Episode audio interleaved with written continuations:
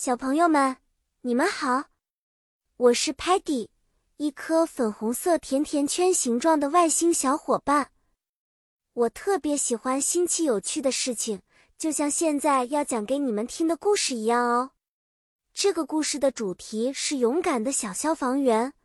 我们的故事发生在一个美丽的小镇上，在一个阳光明媚的日子里，小镇上的 fire station 消防站。非常忙碌，所有的 firefighter 消防员穿上了他们的 uniform 制服，准备好随时出发。他们的任务很重要，保护人们和他们的 home 家园免受 fire 火灾的威胁。有一天，alarm 警报响了，意味着有紧急情况。Sparky 是一个非常 brave 勇敢。的消防员，他迅速地穿好 helmet 头盔，跳上了 fire truck 消防车，和其他消防员一起去救援。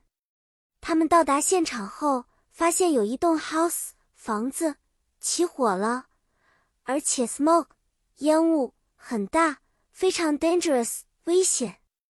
Sparky 不害怕，拿起 hose 水龙带，开始 spray 喷射水。